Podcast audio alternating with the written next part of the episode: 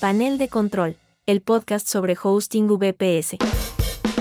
En el año de 1998 abrí mi primer negocio en el centro de San Salvador.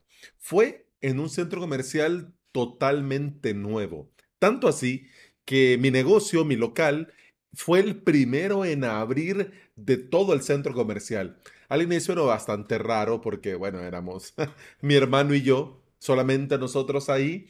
Veíamos a un lado, no había nadie. Veíamos a otro lado, no había nadie. Pero como estábamos justo frente a la calle, frente a la acera, donde pasaba muchísima gente, eh, era como que, bueno, nos sentíamos acompañados. Pero aún así, se sintió raro los primeros días. El centro comercial en un inicio era muy esperanzador. Se veía venir muchísimas cosas buenas, muchas ventajas y por supuesto altas probabilidades de convertirse en la referencia comercial de la capital de El Salvador. En ese momento, por supuesto, ya existía el todopoderoso Metrocentro, que al día de hoy sigue siendo el centro comercial más grande de El Salvador y por supuesto eh, en San Salvador es el referente. Si vas a comprar algo, si necesitas algo, no hombre, anda a Metro, ahí lo vas a encontrar. Pero bueno, estaba la esperanza, teníamos la probabilidad de ese centro comercial en el pleno centro de San Salvador, a unas dos cuadras de la zona turística de San Salvador, pues mira, todo pintaba de maravilla. Pero, lamentablemente, no fue así. Con el paso de los años, todo se fue diluyendo, degradando y hubo muchos cambios de manos. Hubo muchas em, ideas que quedaron en el tintero, muchos cambios que lamentablemente ya no se podían llevar a cabo aquellas cosas porque no lo prometimos nosotros, lo prometió la administración anterior y bueno, son cosas que pasan, pero eh, ya vamos a ver si lo retomamos, mentira, todo se fue degradando y lo peor aún, comenzaron a permitir porque lo sabían, porque por supuesto que lo sabía, permitieron estas nuevas administraciones que se abrieran negocios que no deberían de estar en ese centro comercial, que no debería de estar en esa zona comercial y que no debería de estar abierto al público en horario comercial. Entonces, claro, este tipo de negocios comenzaron a generar un ambiente poco seguro para los clientes de varios, de la gran mayoría de negocios, incluido el mío. Y bueno, esto lamentablemente fue el inicio del fin para el centro comercial que pudo ser y lamentablemente no lo fue. Con el hosting compartido pasa exactamente igual.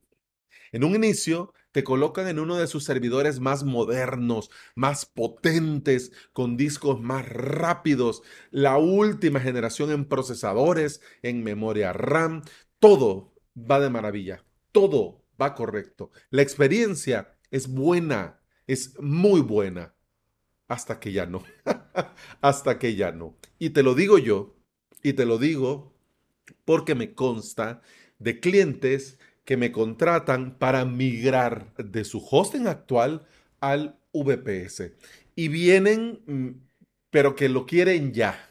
Y quieren irse y no volver a escuchar nunca más en la vida de esa empresa de hosting. Y te digo, muchos nombres muy conocidos, muy rimbombantes eh, y que claro, por supuesto, gastan en publicidad como si no hubiera un mañana. Entonces uno piensa que, bueno, por lo menos algo bueno, pero ya está. Son los clientes, incluso clientes que han tenido años de años de años sus proyectos, sus negocios, sus sitios webs dentro de estos hosting que fue bueno hasta que ya no. Y no nos vamos a meter en la faenita de evaluar si esto está bien o está mal, en mi criterio está mal, pero obviamente yo no soy una empresa de hosting compartido, que quiero hacer números y que en un servidor quiero meter miles de clientes con miles de miles de miles de webs y que no me importa si el recurso se lo comen unas 100 webs,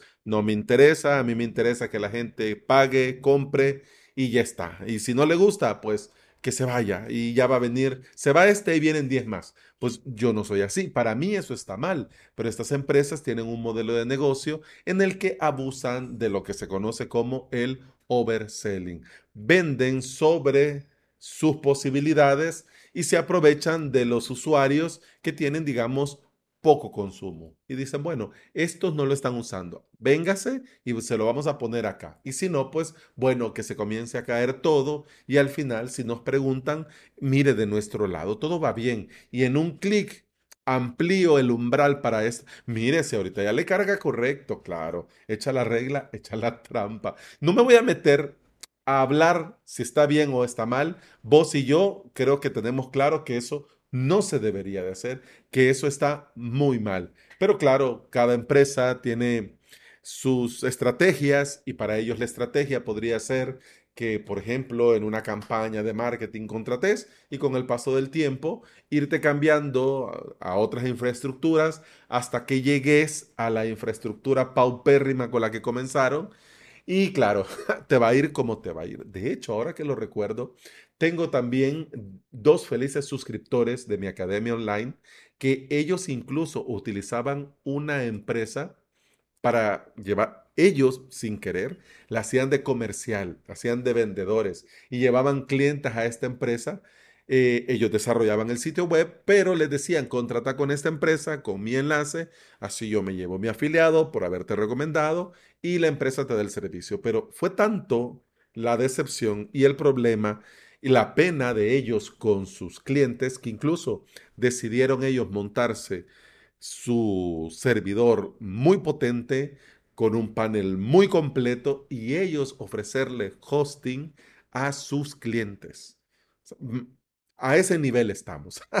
a ese nivel estamos. Si tu negocio es online, si vos estás trabajando online, si vos no tenés un negocio a pie de calle, si todo tu negocio gira en torno a tu sitio web, tu alojamiento debe de ser parte esencial y muy importante de tu estrategia. Y además también de la forma como estás construyendo, administrando y optimizando tu sitio web. Porque al final el objetivo la idea es dar la mejor experiencia a tus clientes para que esos clientes compren, se suscriban. Esa es la idea. Y todo esto comienza desde el propio alojamiento web. Es tanto así, fíjate cómo lo veo yo, y por eso te lo comparto en este episodio, y por eso es que he creado este podcast para poder compartirte mi sentir y el porqué de crear alojamiento VPS. Yo pienso que tu hosting debe ser uno más del equipo. Es decir, la empresa que te da el alojamiento para tu negocio online debe de ser uno más de tu equipo. Y no solamente un, ah, es nuestro miembro honorario, no, no, tiene que ser alguien que está ahí, tiene que ser un miembro resolutivo que ayuda a que tu negocio sea más eficiente y trabaje de forma más inteligente. Tiene que ser alguien que te aporte, tiene que ser alguien que haga que para tu negocio todo sea más fácil y más ágil. No sé si al día de hoy tu hosting lo es, pero alojamiento VPS, esto es lo que te ofrece. Esto es lo que somos.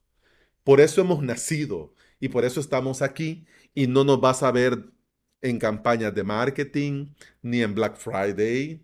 Bueno, ahora eh, acaba de pasar el 14 de febrero y tampoco nos vistes poniendo corazoncitos y códigos promocionales porque nosotros queremos darte un servicio a tu medida.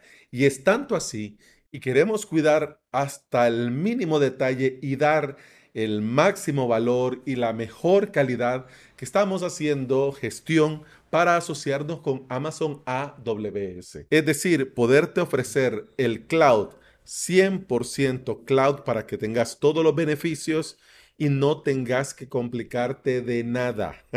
nada, porque toda la parte técnica la administraríamos nosotros.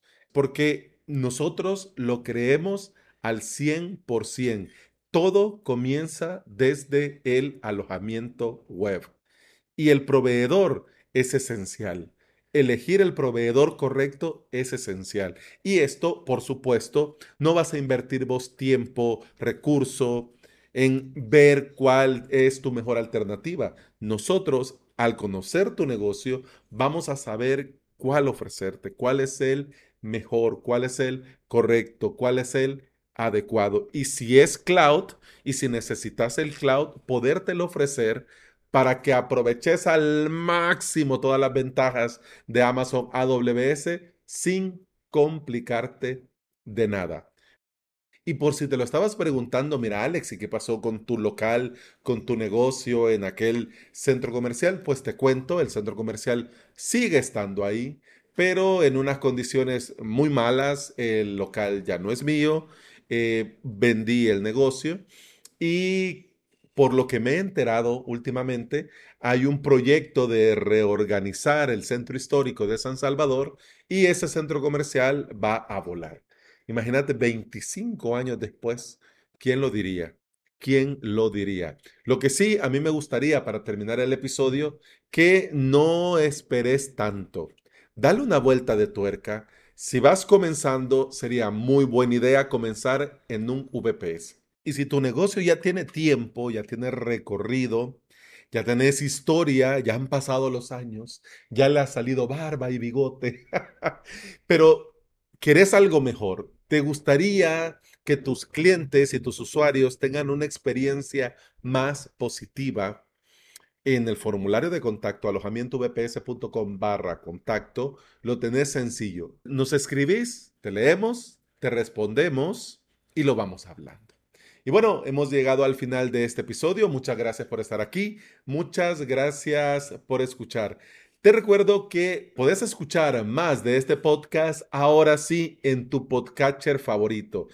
Puede ser Apple Podcast, puede ser Spotify, puede ser iBox y si andas por YouTube, también tenemos nuestro canal de YouTube en el que hemos añadido una lista de reproducción con todos los episodios que vamos publicando. Si tenés alguna inquietud, alguna duda o algún tema en particular que te gustaría que lo tratáramos en los podcasts, nos escribís proponés y con mucho gusto nosotros lo añadimos al listado de temas que tenemos pensados para esta primera temporada del podcast. Lo que sí te recuerdo también, y ya me voy, están abiertos los comentarios para que también puedas ir a cada uno de los episodios y abrir la conversación y discutir sobre estos temas. Continuamos en el siguiente episodio. Hasta entonces, salud.